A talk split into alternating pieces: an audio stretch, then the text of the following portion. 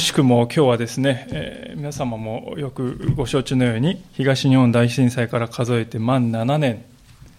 節目の日であります。日々あのこの日が近づくにつれて、えー、新聞を読んでおりますと被災地の今を伝える記事がですね、えー、このところ連日のように組まれて熟読する中で改めてですね福島の現状に心を痛める次第でした。まあ、そこに書かれている生の声をですね、読みながら私はこの、そこに4つの苦難を見るような思いがしました。まあ、第一は、コミュニティが分断されているということなんですね。津波だけでなく放射能汚染によって散り散りにされた人々は、今度は復興が徐々に進んでいくことによって、再度分断されていくという、実に皮肉な経験をされています。それは賠償額が人によって違うということですね。これが妬みにつながっていき、その周りの人々と復興の話をしたくても、それをほとんどできないという状態に今置かれている。まあ、そういう日が続いているんだということでした。第二の苦難は故郷を追われるというこの苦難であります。ふるさとを失うということ。帰りたくても帰れない。あるいは、帰還ですね、避難指示が解除されて、歯を食いしばって帰還しても生活がなかなか成り立たない。まさしく、帰るべき故郷が失われてしまったということの悲しみを見るわけです。第三の苦難は見えない敵に怯える日々である。つまり放射能汚染ですね。見た目で見ると何も問題がなく見えるんです。しかしそこに行くと、立つ人の体を、そこに立っている人の体を容赦なく蝕んでいく。そういうようなものがまだある。想像を絶するような残酷な敵との戦いが日夜繰り広げられているのを見るわけです。そして、第四の苦難は希望が失われたということですね。平穏無事な生活を送り出し、送りたいという人間として、まあ、当たり前のささやかな願いも、今は夢のまた夢となった。まあ、そんなですね、厳しい現実が重くのしかかっている。私はそれをこの紙面読みながらひしひしと感じた次第でした。その後ですね、今日のこの聖書箇所を黙想している中であることに気づかされたんですけれども、それはですね、このダビデという人も実は今申し上げたのと同じような経験をしてきた人であるなということですね。このダビデという人は最も親しかった人々に裏切られて密告されたこともありました。いつも監視され、そして人気を妬まれ、そして疎んじられ、挙句の果てには自分の実の息子にまで命を狙われるという経験をした人であります。まさに人間関係が破壊されていく。その経験を嫌というほど味わったのがこの人であった。彼はまた故郷を失うという経験をいたしました。サウルに追いまくられて、あろうことかあのペリシテ人の地で何年もの間、逃亡生活を送らなければならなかった。いつも死の恐怖に怯えていなくてはならなかった。まさにさすらい人であったさらに、ダビデの生涯を振り返りますと、彼ほど多くの敵に囲まれていた人は少ないのではないかと思いますね。ゴリアテとかサウルといったこれは分かりやすいね、敵でありますけれども、それだけなくて腹心の部下であるはずのヨアブであるとか、あるいは先ほど言ったように、アブシャロムという実の息子、一番信頼できるね、一番信用できるはずの人が、彼の前に敵として立ち向かってくるわけですよね。まあ、そう考えると私の目にはこの福島の現実ということとダビデの姿が不思議に何かこう重なってくるような感じがしたわけであります。ただしかし、その中で一つだけ違いがあるなということも気がつきました。それは何でしょうか？それは希望だということですね。明らかにダビデの姿を見るときに、そこに希望があるなと思います。未来を見つめるということは彼はできているなということをわかるわけですね。で、これは一体どこから来るのか？今日皆さんとご一緒に心に留めたいことはそのことなんです。一体どうしてダビデという人はこのような過酷な日々を心安らむ、ね、平穏無事な生活を望みながらもそれが得られないという数十年にわたってそのような生活を繰り返しながらしかしなぜ彼は希望を失わないで歩むことができたのか。私はそこにいくつかの確かな要因があったと思うんですよね。一番大事なことは何かと言いますと、ダビデは、神は真実であるということを知っていたということではないでしょうか。26節を見ますと、このように書いてあります。あなたは恵み深いものには恵み深く、全きものには全くあられ、清いものには清く、曲がったものにはねじ曲げる方。あなたは悩む民を救われますが、高ぶる者に目を向けて、これを低くされます。今読んだ箇所からひしひしとこう伝わってくるのは、ダビデが神は公平なことをなさるお方だということを信じてたんだなと。そのことはわかるわけですね。神という方は、エコひいきとか妬みということがないんだと。翻って人間のように目をやりますと、私たちがそこに見るのは偏見でありますとか、あるいは風評でありますとか、あるいはまた差別意識といったものがですね、至るところにはびこっておりますね。ですから、震災から7年も経つのに、未だに苦しまなくてはならない人々が多くいるのだということです。で、そういうような日々を送っていきますとですね、いつしか人々はどのように感じるかというと、感じるようになるかというと、ああ、人の世には真実などないんではないかと、諦めにも似た思いを感じながら、あね、生きるようになっていくんではないかと思うんですよね。そして人間にとって一番このがっかりさせられるのはどういう時かというとですね、正しく歩んだって報われないんだよと、そう感じる時ね。これは本当にこうがっかりする瞬間ですよね報われないという思いそのがっかりとした思いがですねどうなるかというとどうせというですね言葉になりそしてこのどうせっていう言葉が心の中ですね、こう支配的になると心がね、蝕まれていく。どうせ何したってどうせ生きた。本当にこの人の心を蝕んでいくどうせということですよね。しかし、神様は私たちに、いや、そうではないんだよっていうね、確信を与えてくださるお方です。十字架というのは皆さんまさにその証拠ではないか。キリストはまさにこの十字架の上で命を投げ出してくださったのであります。皆さん、私たちは世の中でいろいろなですね、人がいろいろなことを言うのを見るときに、時にですね、命がけで取り組ませていただきます。ね、体現相互する方が結構最近はいますよね。しかし実際にその人たちが命を投げ出す姿を見る。それは実に稀なことであります。ですから、いつしか人々はですね、命がけでありますということは、それは一生懸命やるということなんだと、そういう意味に理解しているね。それが今という時代じゃないかと。しかし、イエス様は違ったんだ。私はあなたのために命を懸けると言った時に、実際に命を捨ててくださった。神の子であるお方が命をお捨てになった。私はそこに神の揺るぎない真実というものを見るわけであります。神様が一度言われたことをたがうお方ではないのだと。ですから、この神様を見るときに私たちは心を初めて安らぐんですね。神様を見るときにそこにはですね、いつも変わらない愛があるんだ。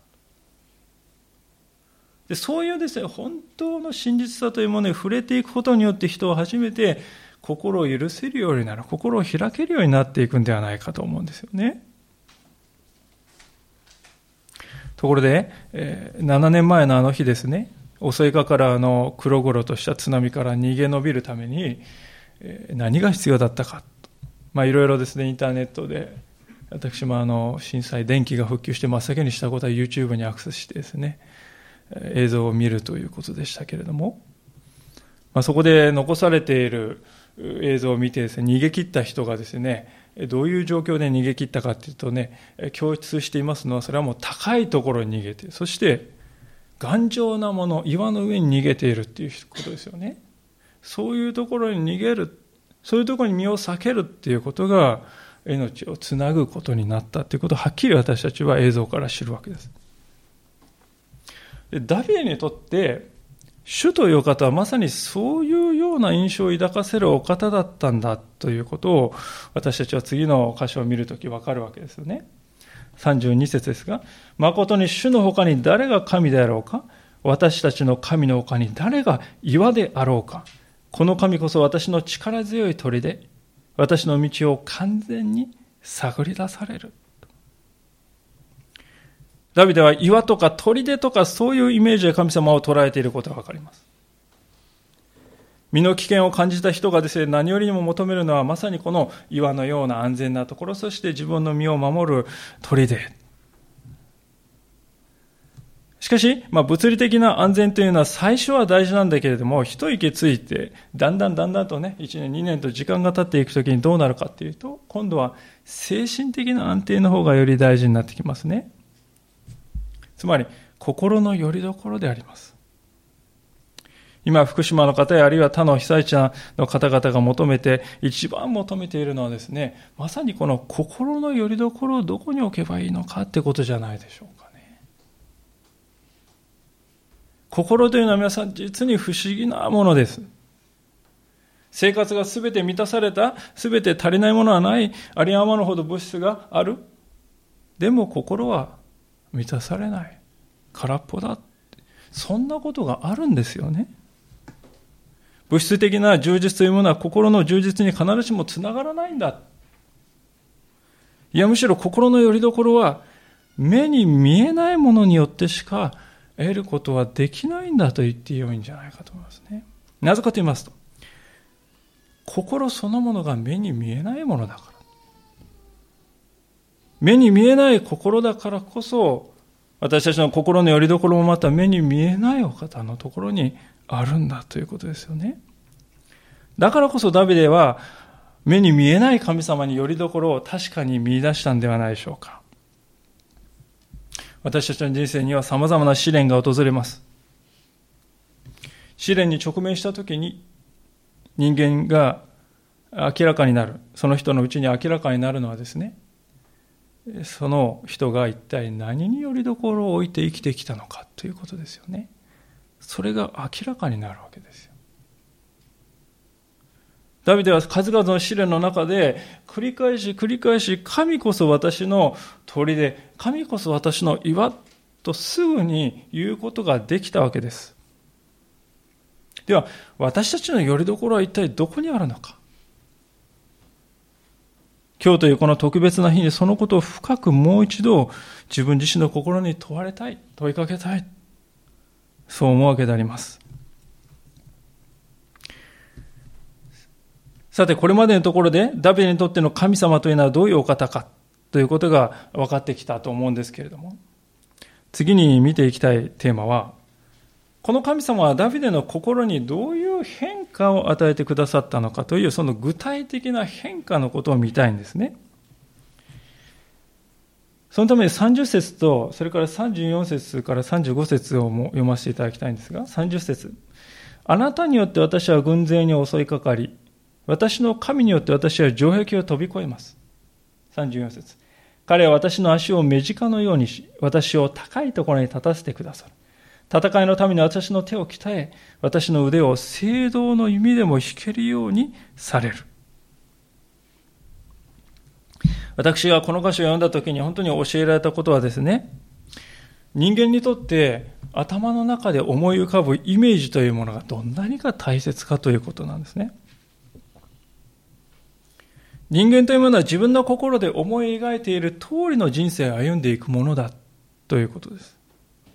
ですから、先行きに対してですね、こう、悲観的な悲観する思いをですね、そういうイメージを持っている人は実際の行動もそのようになっていく。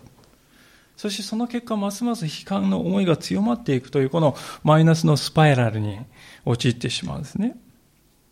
これは考えてみれば当然だと思うんですけど、皆さん、戦いにですね、兵士が行こうとしているときにですね、自分がですね、何をイメージしているかっていうと、自分がね、負ける姿しか思い浮かばないっていうね、そういう兵士がね、皆さん、勝つ可能性ってありますか？万が一にもないと思うんです。しかし反対に希望のイメージを心に思い描いて、困難も克服できるはずだ。立ち向かっていけるはずなんだっていうイメージをですね、心の中にいつも抱いている人はですね、皆さん、実際の人生も不思議とそのようになっていくものであります。ですから、私が申し上げたいことは、皆さんが自分自身の人生に対してどういうイメージを持って生きているかということは、とても実は大事なんだということを申し上げたいわけですね。皆さん、神様を信じるということはですね、信じてそこで終わりではなくて、信じたことを想像力を働かせて心の中で思い描いて、そしてそれを実際の行動に変えていくからこそ信仰というものは意味があるんですね。信仰を人生のですね、本当に確かな糧にできる人と、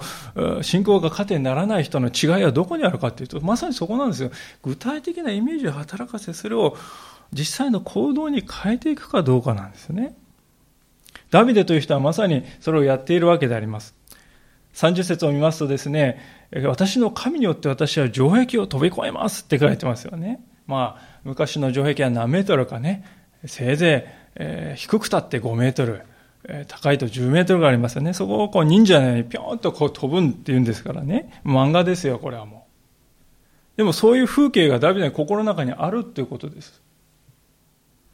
実際に何メートル何10メートル飛べるわけじゃもちろんないんだけれども、神様が私にそういう勝利を与えてくださるということをね、実際に彼はイメージしてるんです。心の中に映し出してるんですよ。そして自分の心を奮い立たせているのであります。ですからもしダビデがここで神様を信じない人だったらどうなるか。神を信じないということは自分の力を超えた存在はいないってことですよ。ですから頼るのは自分だけなんです。激しい戦いの中でですね、孤立無縁に陥った時に自分しか頼れるものはない。もうこれは本当に恐ろしい、えー、強烈な孤独な状態ですよね。しかしダビデはそうではなかった。この地をお作りになり、宇宙を創造されたお方が、この私と共にいてくださるんだ。そう信じることができた。神という酒どころ、神という逃げ場を彼はいつも持って生きていた。これは何という幸い、何という恵みかと思うんです。だからこそダビデはこのように、私の神によって私は城壁を飛び越えますという、いつでもそういう希望のメッセージを心の中に思い描いて生きることができたんだということですね。で、そういうですね、ダビデのこの前向きなイメージ、えー、心の中に映し出され、映し出されている光景がもっとですね、明らかになるのは、この34節、35節ですよね。34節は彼は、私の足を目近のようにするとあります。彼というのは神様のことですけれども、皆さん中東ではですね、この時代ですね、まあ、ガゼルと呼ばれる非常にこう、カモシカというか、こう足の強い鹿がいっぱい群れをなしてね、上、上、あの、いたんだそうです。で、それは高い岩山でもぴょんぴょんぴょんぴょん跳ねて登っていっちゃうんだそうです。でそのような心なんだ。ダビデの心が非常に軽くなった様子を表しております。さらに35節を見るとですね、聖堂の意味でもこう弾けるようにしてくださるって書いてあるんですね。聖堂で作られた意味をですね、弾くっていうのはこれね、どんな人間にだって不可能なことですよね。しかしそれを弾くというイメージをダビデはこの頭の中でちゃんとこれイメージできているわけですね。私の腕が聖堂の意味でも神様を弾けるようにしてくださると。これは何を表しているかというと自分ではこんなことはとてもできないと考えていた限界を神様が破ってくださるっていうね、そう信じていることを表しているわけであります。皆さん、人が成長するためには信仰が必要だということをご存知でしょうか？人が成長するためには信仰が必要なんです。例えばですね、えー、まあ、うちの子供が今まさに練習しているんですが、二重跳びですよね。二重跳び、昨日までできなかったんです。昨日までできなかった子が今日できるようになるんですね。そのためにはどうですか？昨日までの限界をほんのちょっとだけ超えないといけないですよ。で、そのためにはですね、限界を超えるためには何が必要かって、私にはできるんだ。できるはずだ。そう信じるってことが必要ですよね。その信じたところで、実際にその限界を超えさせてくださると信じたからこそ実際に手を少しだけ早く動かすことができて、それが二重跳びできるようになり、やがて後ろ二重跳び、はやぶさとかね、だんだん成長していく。人間ってまさにそうなんですね。信仰がなければ人は成長していくことはできないわけです。自分にはできる。そのように思わなくては成長はない。で、ダビデはまさに私には身近なような足を神様与え、聖堂の意味でも弾けるように神様してくださって、そういうですね、具体的なイメージを持って、だから彼はゴリラ帝のようなですね、とんでもない強敵にも立ち向かうことができたんじゃないでしょうかね。これは私たちにとって非常に大切な教訓だと思うんですね。人間という皆さん、できないって思った途端、できることもですね、できなくなっていくものです。以前何かの本でですね、ちょっと具体的にどの本だったか忘れてしまったんですが、人が年を取った時ね、もうこんなこともあんなこともできなくなったって後ろ向きに考えている人とですね、いや、こんなこともあんなこともできるじゃないか。もっとできるはずだって考える人とね、その人はこの二人のですね、間ではですね、寝たきりになる確率が倍以上違うんだっていうような、そういうですね、話を読んだことがあります。私たちはですね、このように自分で勝手に自分の力の限界というのを定めて、その枠の中に自分をですね、置いてとどまろうとしてしまう、そういう悪い性質があると思いますね。しかし、私はそれは例えて言うならば、牢獄を自分でガーンと置いて、その中に自分から入っていっていうですね、えー、そういう行動に等しいと思うんですよ。それは神様はですね、願われる生き方ではないと思うんです。聖書は何て言っていますか？イザヤ書の40章の30 31節ですね、有名な言葉ですから、皆さんよくご存知だと思いますが、イザヤ書の40章の31節にはこのような言葉が書いてあります。えー、第3版では1189ページ、第2版ではあ1090ページですね、イザヤ書の40章の31節です。お読みいたします。40イザヤ40章の31節しかし、主を待ち望む者は新しく力を得、わしのように翼を飼って登ることができる。走っても絶えまず、歩いても疲れない。死を待ち望むのは新しく力を得て、わしのように翼を飼って登っていくことができるんだ。皆さん、鳥がですね、自分から檻の中にですね、飛び込んでですね、来て、ああ、窮屈になった、窮屈になった、不自由になったって、そんなこと言ってる鳥がいますか？いないですよね。大空を自由に飛び回ることこそ鳥にとって喜びであります。ここに書いてあるように。クリスチャンも同じですね。自分で自分に限界を定めて縮こまるような人生を送ってはならない。イエス様は、が私たちを救ってくださったのは私たちを奴隷にするためじゃないですよ。私たちを解放するためですね。がんじがらめに束縛して管理するためじゃない。わしのように翼を飼って大空に羽ばたくその自由を与えてくださるためにイエス様は私たちに救いを与えてくださった。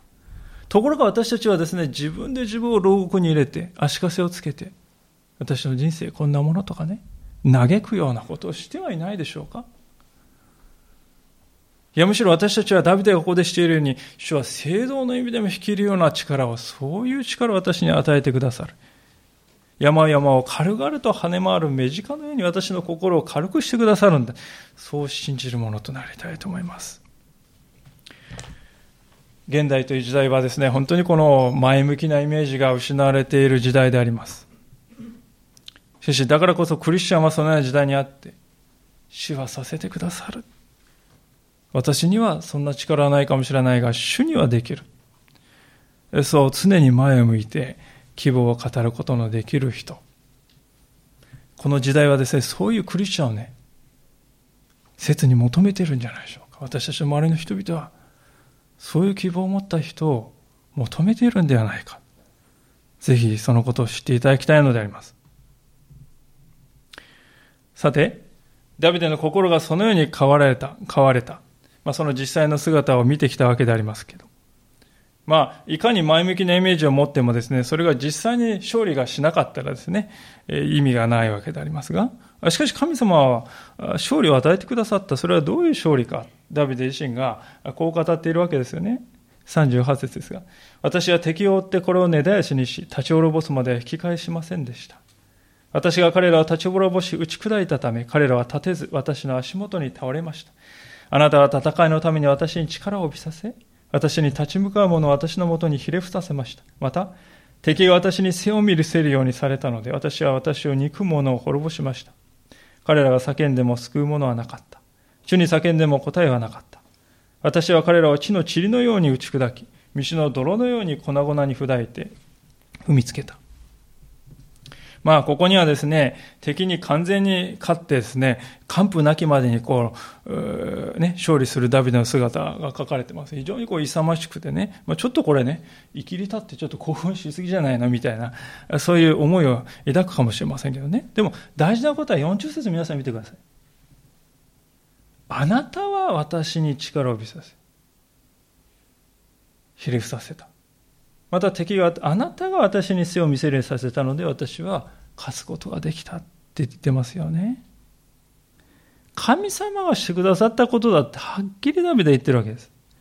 神様が力を帯びさせ、神様が敵をひれ伏させ、神様は敵が背を向けるようにさえしてくださったって思ってるんですよ、実際ね。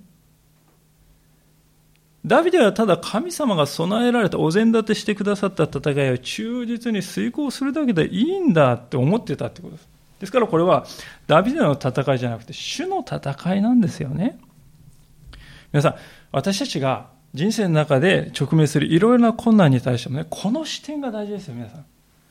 主の戦いなんだと。自分一人で皆さんね、立ち向かうとすればです、ねどんな強者、どんな優秀なエリートだってですね、必ず敗北するんです。その時は来るんです。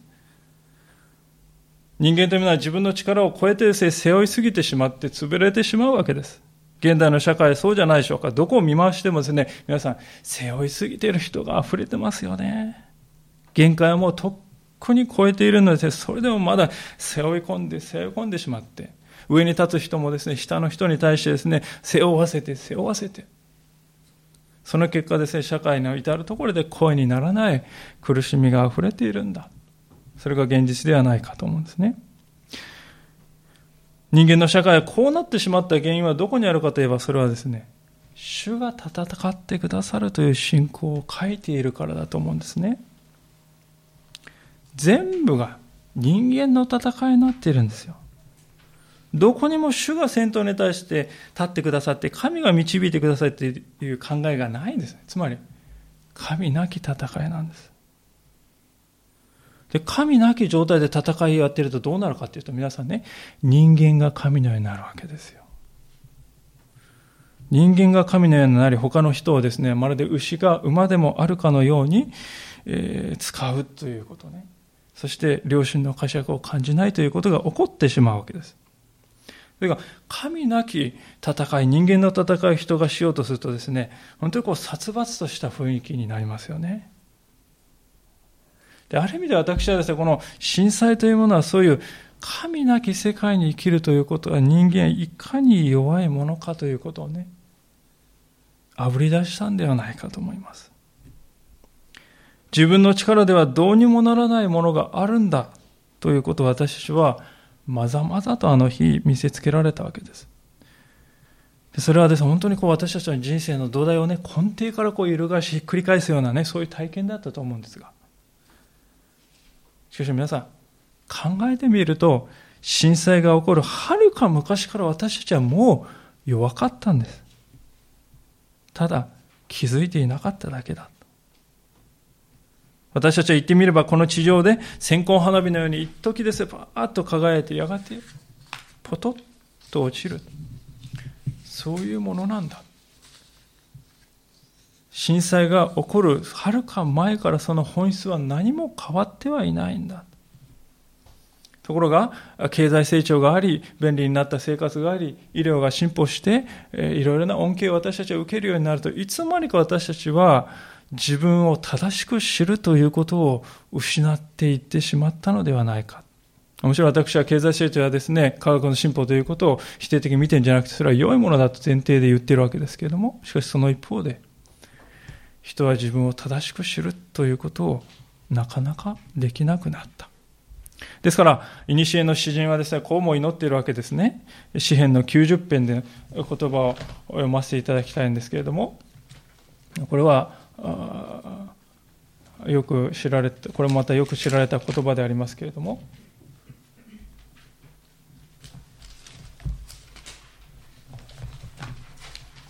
支援の90編で、はい、えっ、ー、と、90編の12節を読ませていただきます。お分けになれる方はどうぞ開けていただいて、そうでない方は聞いてください。詩編の90編、第3版998ページです。第2版では915ページです。お読みします。それゆえ、私たちに自分の日を正しく数えることを教えてください。そうして私たちに知恵の心を得させてください。それゆえ私たちに自分の日を正しく数えることを教えてください。そうして私たちに知恵の心を得させてください。私たちのこの日は実は限られています。ですから私たちが人生をかけて取り組むべき本当に大切なことはこの日に、この日に備えるということです。私たちの人生の締めくくりの日、死というものに対してしっかりと備えがしてあるということです。私たちは人生でいろいろな困難を経験しますけれど皆さん死に比べたらね、ものの数ではないですよ。しかし私たちは目先の困難や目先の忙しさというものに心が回ってしまってこの最後の敵にどう立ち向かうかということをなかなか考えないまま生きているのではないか。まあ言ってみれば無策の状態にあるんではないかと思うんですね。だからこそ私たちには信仰が必要なのではないでしょうか。神を覚え、神により頼むということはどうしても必要なんだということです。なぜならば、見えない敵も見える敵も、どんな強力な敵もでも、全能者である神様の前に比べたら、物の数ではない、取るに足りないからであります。ただ神様だけが完全かつ圧倒的な勝利を実現してくださったのであります。その勝利は何かというと、イエス・キリストの復活であります。イエス・キリストが死から復活された時に死は完全に滅ぼされました。もはや死という武器を持ってもキリストをつないでおくことはできないんだ。最後の敵であるこの死に対する完全な勝利がイエス・キリストによってもう実現したんだということです。神を信じるということは、このようなキリストにつなぎ合わされ、一つになるということですね。夫婦というものがですね、どのようにして一つになるかというと、互いを深く信頼し合うということによって一つとなるのです。私たちも、このイエス・キリストを信頼するということによって、キリストと一つにされます。で、キリストと一つにされるということは、キリストが復活されたときに、私たちも、キリストと一つにされた私たちも復活するということです。そういう確かな希望を私たちは生きる、抱いて生きることができるんだということですね。ですから、今日の箇所でダビデがですね、本当にこう、華々しく勝利した姿がね、皆さん書かれてましたよね。これはどういうことかというと、やがてこのダビデの子孫として生まれてくるイエス・キリストの勝利をですね、あらかじめ示したものですよ。このようにイエス・キリストは敵に勝利なさるよ。このようにイエス・キリストを信じる私たちも勝利するんだよ。私たちは勝利者となるんだ。ダビデの姿はそのことを私たちに示してくれているのではないでしょうか。ローマ書の8章の37節というところにはこのように書かれております。しかし私たちは、私たちを愛してくださった方によって、これらすべてのことの中にあっても圧倒的な勝利者となるのです。私はこう確信しています。死も、命も、見つかいも、権威あるものも、今あるものも、後に来るものも、力あるものも、高さも、深さも、その他どんな被造物も、私たちの主キリストにイエスにある神の愛から私たちを引き離すことはできません。キリストの勝利から私たちを引き離すものは何一つないんだ。聖書ははっきり約束してくださっているわけであります。では、そのようなキリストの勝利に預かった私たちはその後どうなるのか。いよいよクラミマックスに近づくわけでありますけれども、第2サムエル22章の44節のところを見たいと思いますが、こう書かれています。あなたは私の民の争いから私を助け出し、私を国々の頭として保たれます。私の知らなかった民が私に仕えます。外国人ら私におもり、耳で聞くとすぐ私の言うことを聞き入れます。外国人らはしなえて彼らの砦から震えて出てきます。まあ、ここに書いてあるのは直接的にはですね、王位を完全に回復したダビデの姿ですよね。しかも外国の民までもが彼に貸し付くようになる。今日というこの日に私たちはこの目に見えない放射能に汚染されて帰るべき地を失った多くの人たちの姿を思わずにはいられません。この人たちの姿を見るときに私たちは故郷を失うということがどういうことなのか。その痛みを現実のものとして知らされるわけであります。しかし考えてみると、ある意味では、私たちも故郷を失ったものだと言っても良いかもしれません。というのは、この罪の呪いを受けたことによって、この地そのものが私たちにとって安住の場所ではなくなったからです。この地上にある限り私たちは永遠の安らぎを得ることは決してできない。確かに一時的に土地や財産を得ることはできるかもしれない。しかし死がやがて全てを奪い去っていくのだということです。ですから、ある意味で私たちはこの地上でさすらい人なんだということですよね。でも私たちの人生はさすらい人で終わるんじゃない。そこで終わらない。完全な贖い主として再びキリストが世に来てくださる。私たちの人生の労苦の全てが報われる時が来るんだということです。命までも与えてくださった神様は、私たちに全てのものを報いてくださるわけです。その時に私たちは、キリストと共に王となる。私たちの苦しみや痛みは無駄にはならない。すべては神様は記憶し、記録し、覚えてくださっているんだ。でその時が来る時に、この地上を我が物側に牛耳っていた、その人々は報いを、正しく報いを受ける。正義が回復する。46節で書いてあることは、その時の光景であろうと思いますね。大切なことは私たちもそこで王になるんだということです。ダビデが王位を回復した姿がここに書いてますけど、実はこれは皆さん私たちの姿でもあるわけですよ。私たちに、私たちは新しい故郷を、ふるさとを得るんだということです。この地上はですね、本当に人間の愚かさや人間の罪によって汚されることの多い地であります。しかし、神が与えてくださる新しい故郷は、永遠に失われることのない完全なふるさとであります。私たちはこの地上では確かにさすらい人として生きています。3.11の災害を見るときに、ふるさとを失うということはどれだけ痛みであるのか。その痛みを私たちの心に突き刺した、突きつけたわけです。なんで私たちはあの光景を見て涙を流したことでしょうか。しかし、神様はやがて私たちに新しい天の故郷を与えてくださる。その時に、私たちの方を伝わって流れてくるのは悲しみの涙ではない。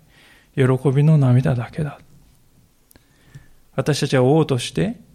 永遠の与えられた故郷で神と共に平安の中を歩むことができるようになる。そこに私たちの希望がある。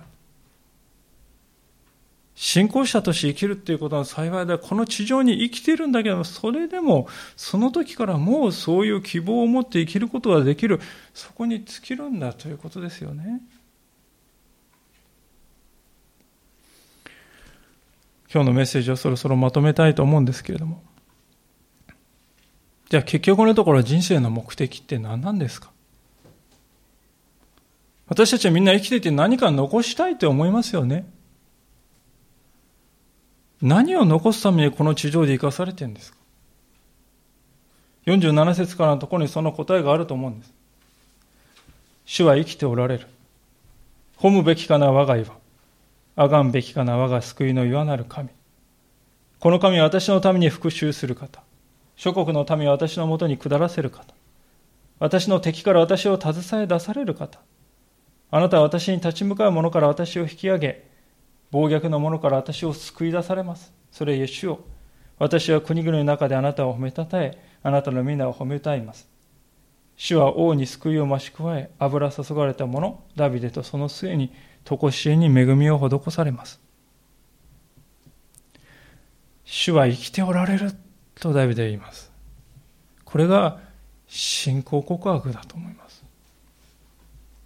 私が生きていくとき常に生きておられる主が共にあってくださるんだ。このお方は私の思いや考え、ごめんなさい、この方はですね、ご自身が考えて、ご自身が思って感じて喜んで、悲しんで、そして導く、そういうお方であります。神様また私たちの悩みをお聞きになってくださいます。聞いて、必要な助けを必ず与えることができるお方です。私たちがですね、長い人生を時々振り返るときに、あ自分の人生いろいろあったけれども、でもその時その時に主の助けがあったよな。主は実際に生きておられるんだ、物言わぬ、ね、黙って何もしないお方ではない、実際に生きておられるんだよなって知るんですよね。7年 ,7 年前のこの日に私たちは、それまでよりどころだと思っていたものが実はそうじゃなかったということに気づかされましたね。揺るがされるはずがないと思っている、その地がですね、むしろ私たちに牙を向いてきたということを見たわけです。私たちはそこで本当に迷う。何を土台、何をよりどこに生きていけばいいのか。大地さえも移り変わっていくのなら一体何を土台に生きていけばいいのか。何が変わらない岩なのか。聖書ははっきり言います。主こそ岩であると。主こそ救いの岩である。主こそ私たちをロークに正しく報いるお方である。主こそ私たちを敵から救い出されるお方であると。ですから私たちはこの方を礼拝するんです。ですから私たちの唇は神様を賛美するんです。これこそ私たちの救われた目的であります。岩であり正義であり救いである神様を褒めたたえるということが人間にとって本当に意味のあることであります。人間にとって最も幸いなことは神様を賛美することであります。私たちが世の中を見回しますとですね、神の代わりに賛美されているのは何かそれは人間ですね。人や自分を賛美するということが、この世の至るところにあります。しかしそこにあるのは虚しさですよね。いつも虚しいんです。どんな人間を賛美しても、その人は必ず最後には失われていくんです。でも神への賛美は失われないんですね。今日私たちは神様から問いかけられているんではないかと思います。神様は私たちに、あなたは誰に身を避けますか？あなたの避けどころはどこにありますか？